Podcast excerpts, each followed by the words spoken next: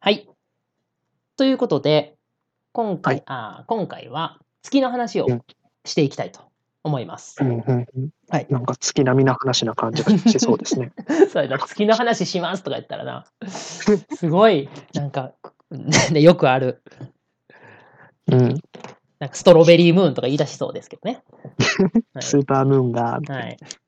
そうじゃなくて、え今日はまあそうじゃなくて月がね、えー月がどうしてできたのかっていうところと、月から分かることっていうのをね、話したいと思うんですけど、ちなみになんで月の話になったんでしたっけ前回。えーっと、あの、惑星の成り立ちの歴史を教えてもらいまして、うん。微惑星からうん原子惑星がうんぬんかんぬんうっんてなってて、まあ原子惑星状態のうん地球君にはうん10回ほどジャイアントインパクトがあったりして、こうんう、うんまあ他の星がぶつかったりして、うんあの岩石の雨が降っていたような状態だみたいですね。うんうんうんうんで、その結果、まあ、マグマ、マグマでいっぱいだったと。うんで、まあ、それが、ポセイドンさんは、海が完成しましたよ、なんておっしゃって。ちょっとしたその俺の、俺のちょっとしたそのさ、意地悪な言い方をさ、完コピしなくても別にいいんですけど、まあ、その、ね、マグマオーシャンっていうああ、そうで状す。態にはい地球がなったよってなって。うんでも、その時結構情報が残ってないけど、うんそれを知るヒントが月にあるよってことで、うん月のお話を。そうですね。はい。はい。ありがとうございます。はいで、そもそも何が目的やったかっていうと、うんまあ、海の成り立ち、海がどうやってできたのかっていうのを知りたいということ。ああ、そうでしたね。うんで、さらに奥で言うと、まあいね、どうして生命ができたのかっうんうんていうところを、まあ、知りたいと、うんうんはいえーいうのが、えー 目的なので、まあ、それを知る上で、次から分かることというのを話していきたいと思います。はい。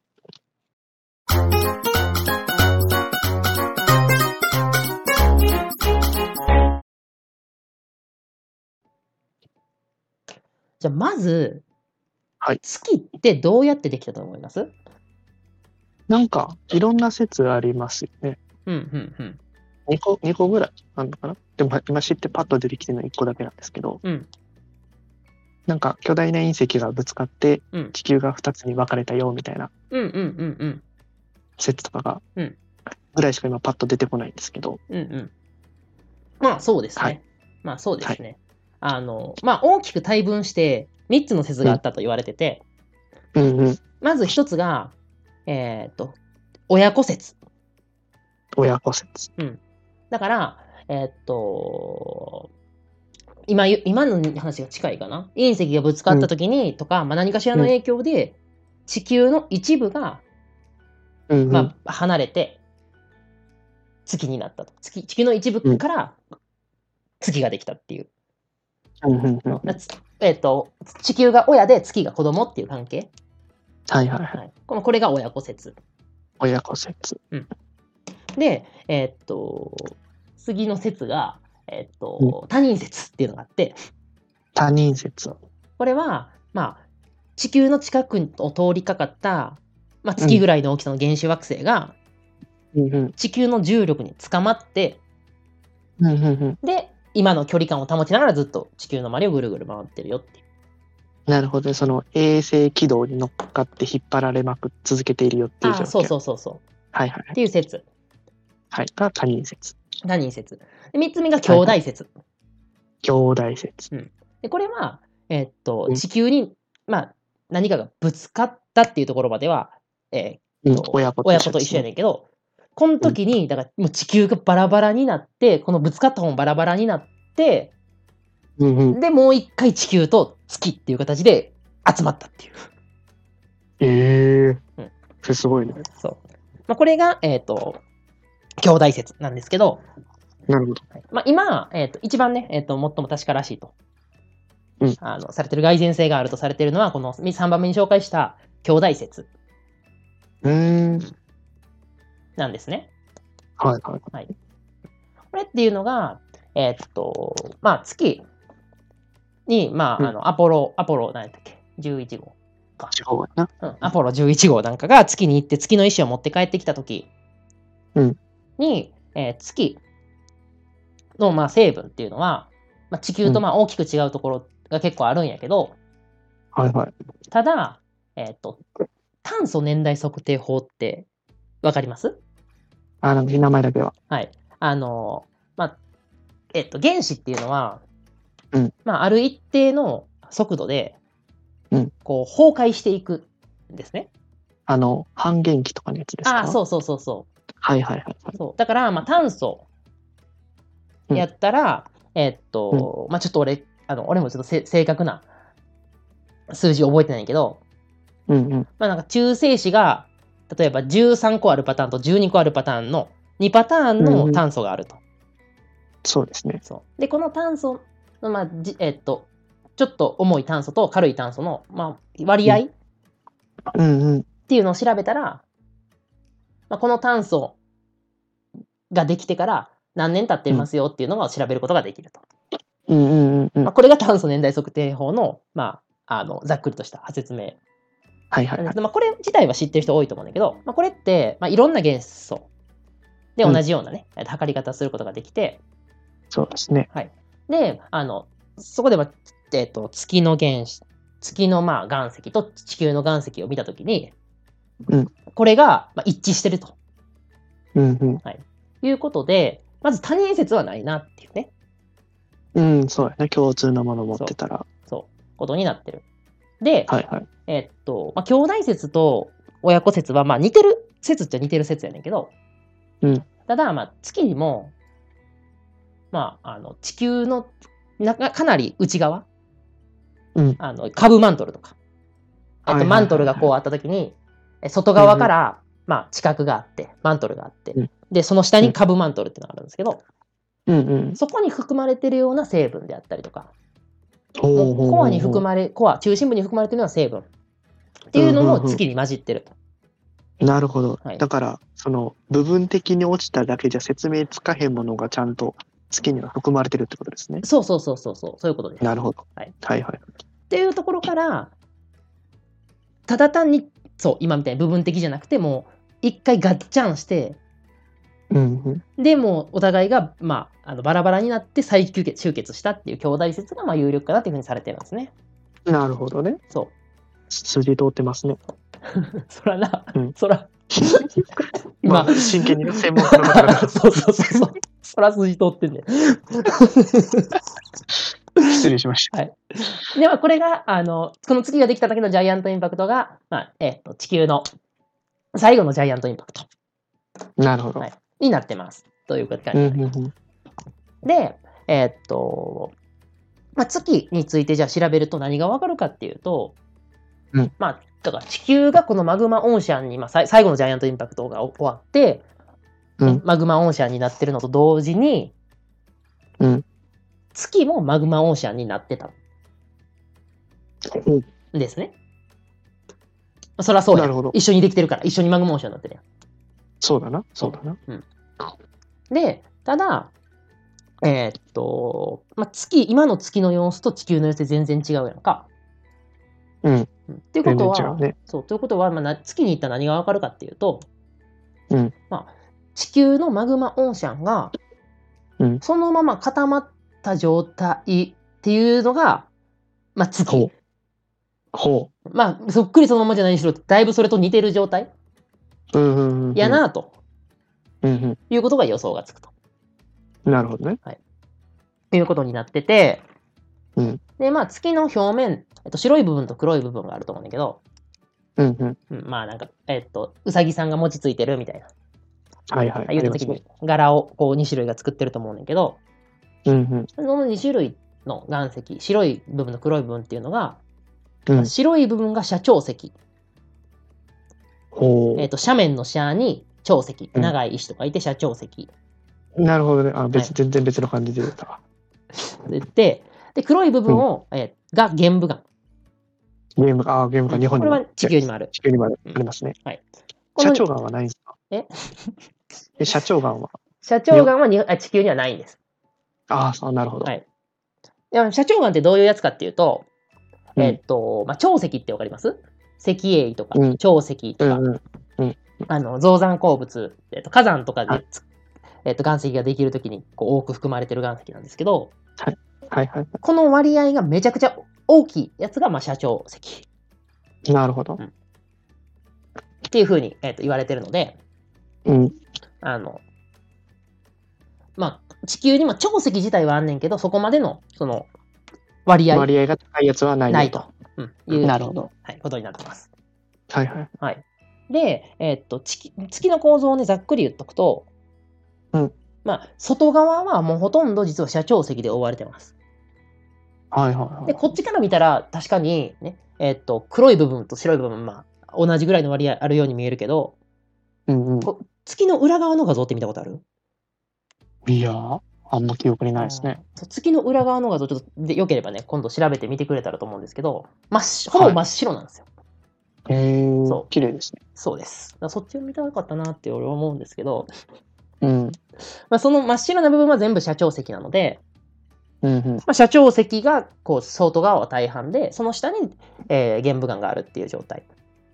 うんで、なんでこんな状態になってるかっていうと、うんドロドロに一回溶けてるから、うん溶けたことによって軽いのが上に、重いのが下にっていう、清掃構造になってる。うんうんうん。わけですね。まあ、あの、はい例えば、なんやろな、あえーっと、 難しい、ちょっとあれやけど、油と水を一緒に入れたら、うん油の方が軽いから、浮きますね。そう、分離水しますとね。分離して、水と油にガガンって分かれるやん。そうですね。だから液体の状態やったら、こう、密度によって、ね、層に分かれてくれるので、同じよううんに、うん。マグマでドロドロに溶けてたから、上半分はまあ軽い斜長石。うんで、下半分は玄武岩みたいな感じになってるうん。なるほど。そう。で、えーっと、さっきちょっとね、えーっと、まあ、言ってくれたんやけど、なんで、ちあなんでというか、地球に社長岩はないんですかとはい言ってたやん。うんで、まあ、ないんですよって話をでさらっと流したんですけど、うんこ。れなんでないんかっていうところを考えると、うん月にあってあ地球にないものは何ですか水、水、そして、酸素、空気。うん、そう、空気。空気と、はいはいはいえー水っていうのが月にはない。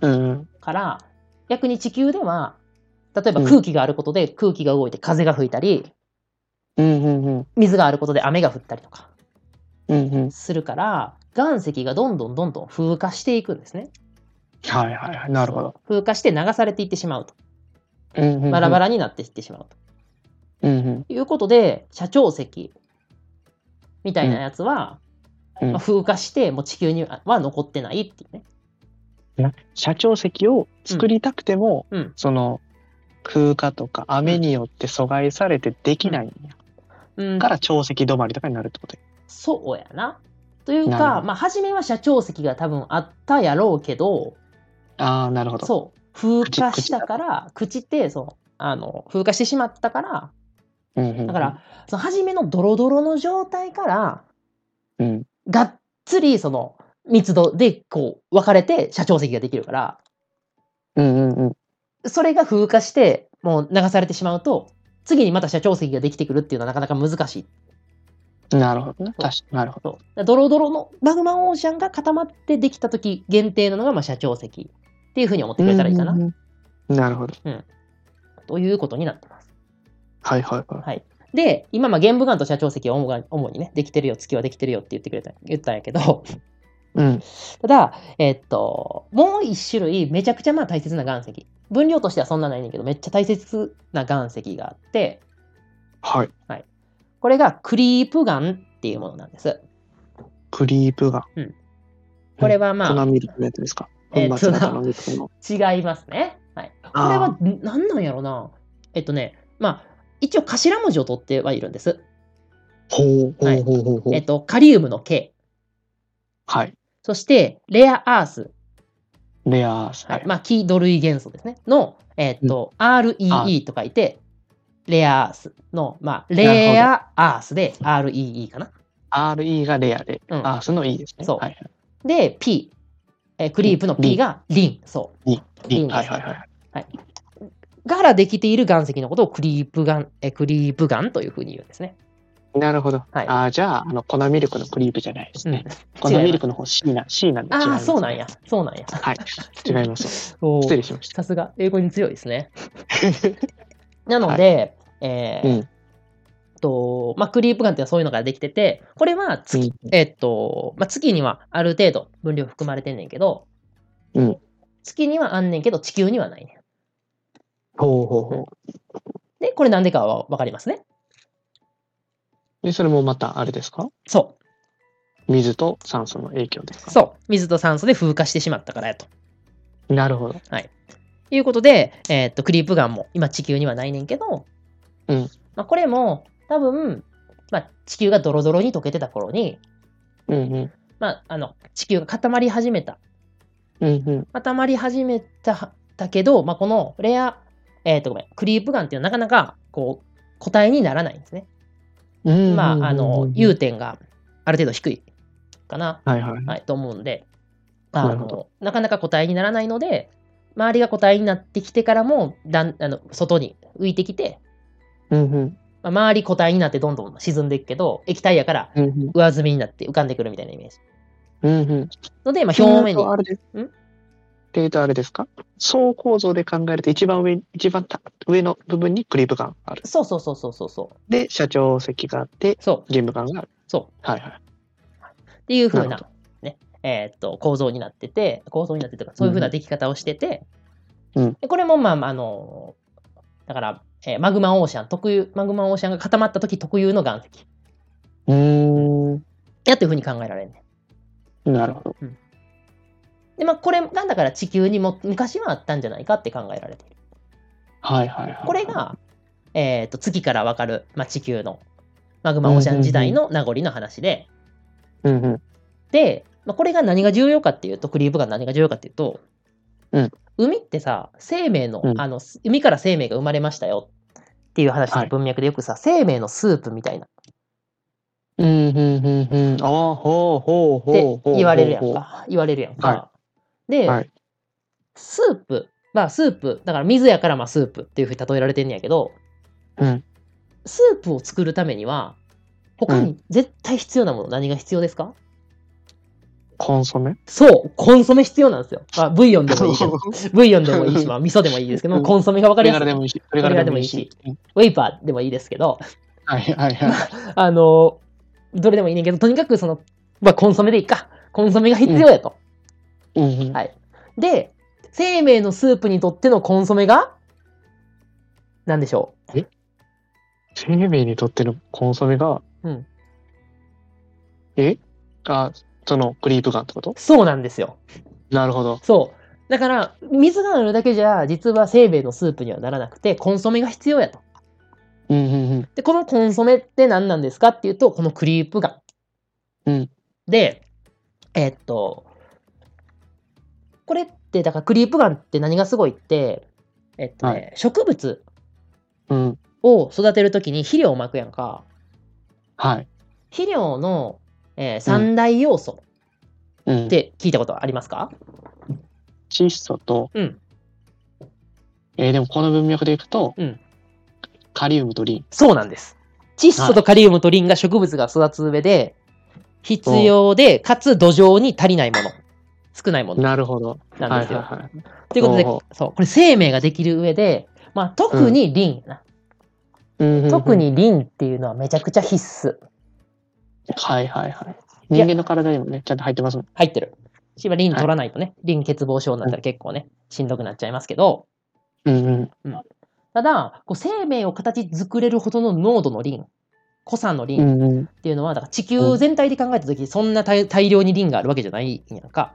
はいはいはいはい。そだから、まあ、生命が生まれるためには、ある程度の濃度のリンが必要なのやのに、うん。っそのリンってどっから供給されたんですかっていうてと、いうと、そう。このクリープガンなんですよ。おーはい。うーんわ全部つながるんですね。そうです。 筋通ってるわ。だから筋通ってる。 はい。すごいな、全部つながるんです ね。そうそう。で、まあ、あの、まあ、もうちょっとね、クリープガンが重要やったっていう、えっ、と、証拠、まあ、状況証拠的なとこ言わせてもらうと、まうんあ、カリウム、カリウムって、うんまあ、今の生命にもまあ必須なんですけど、うんまあ、これあんまり、あの、俺詳しくないから、そこまで詳しいこと言えへんけど、はいあの、生命を作る上、カリウムが絶対必須かって言われると微妙らしいねんか。おおそうなんや。別にカリウムじゃなくてもいい他でも代替できるものがあるらしいはいはいはい。ねはいはい。けどカリウムがいっぱい含まれてんねやんかうんうんうん。でこの、えー、と人間の体には他にもまあナトリウムうんとカリウム、ね、この辺がまあうん多く含まれてんねんけど、うんうん。これってなんでカリウムが多いんですか、まあ、ナトリウムが多いのはうん今のし、しえー、と海を見てもナトリウム、塩化ナトリウム食塩ね NACL がいそっうぱそいうね。はいっぱいあるわけやからナトリウムが多いのはうなずけんねんけどはい。カリウムってそんなに海の今の海にはないよねとうんうんうん。け、ど、なんで生命を形作る要素としてこんなにこう多く含まれてるんですかって考えるとクリープガンの存在。そうクリープガンの存在が浮かび上がってくるっていうね。ええおーれーな。はい、っていうのが、まあえークリープガンが、うんうんうんそうと生命のコンソメ。 これは僕が勝手に言ってるだけですけど生命のコンソメだったんじゃないかっていうね。すごすごくわかりやすいですね。いや、まさかね、うんコンソメはボケのつもりで言ってたそうやった。ちゃんと拾ってくれると。そう。ボケのつもりやった。おこいつ感鋭いなと思ってるの俺今。いや、スープって言われたらやっぱコンソメ、めちゃくちゃうん100%ボケのつもりで言ったんですけど。でもだからね、あの、す生命のスープっていう例えって、うん。めちゃくちゃまあ的をこういてるわけですよね。はいはいははい。いい例えやと思います、生命のスープ。拍い。手。なるほどね。はい。拍手。だから当たり前なんやって。人類がな、の英知でたうん出した例えやから多分当たり前だけど。はい。まあ、なちゃんと筋通ってるから、ようやってる よね。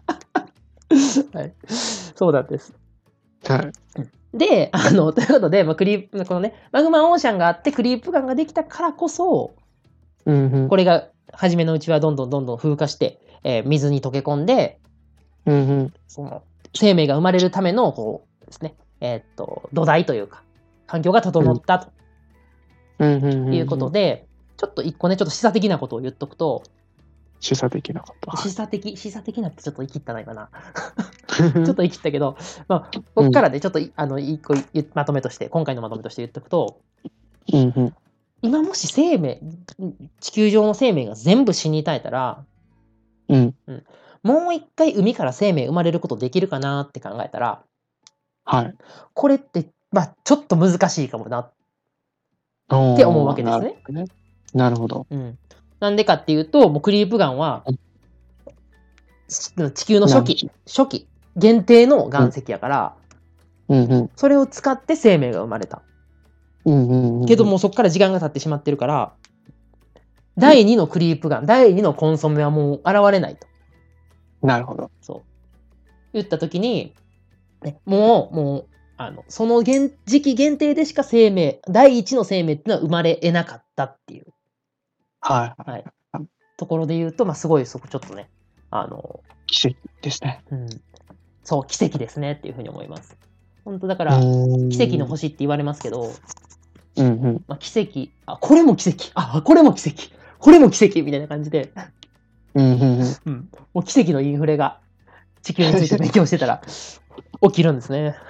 なるほどな。はい。奇跡の連続ですね。うん。っていうのが、まあ、今日、えーっと、まあ、海について知るために、え月に学ぶと。はいはい。ということで、はいあの、科学者の言うことは筋が通っているという 話でございなまめ、したなめたこと言ってしまってますけども。 す。はい、ということで、えっと、まあ、コンソメができた、今、えっと、生命のスープにとって大事なコンソメができたところまで行ったんですけど、うんうん。次は、ね、スープにとって、まあ、いよいよ、一番主役である水。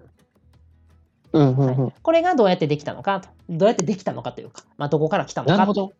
あ、まだまだ固形コンソメの状態なんやな。そうやね。そう。下コンソメキューブがポンって、ポンって置かれてる状態なんそうやそう そう。な。鍋にポンって置かれてるだけの状態なんですね。今そうです。はい。それ空だけしてて。そはういはいはいはい。ということで、水がどこから来たのかの話をうんうん次回はしたいと思います。はい。じゃあ、これで今回も終わっておきます。ありがとうございました。ありがとうございました。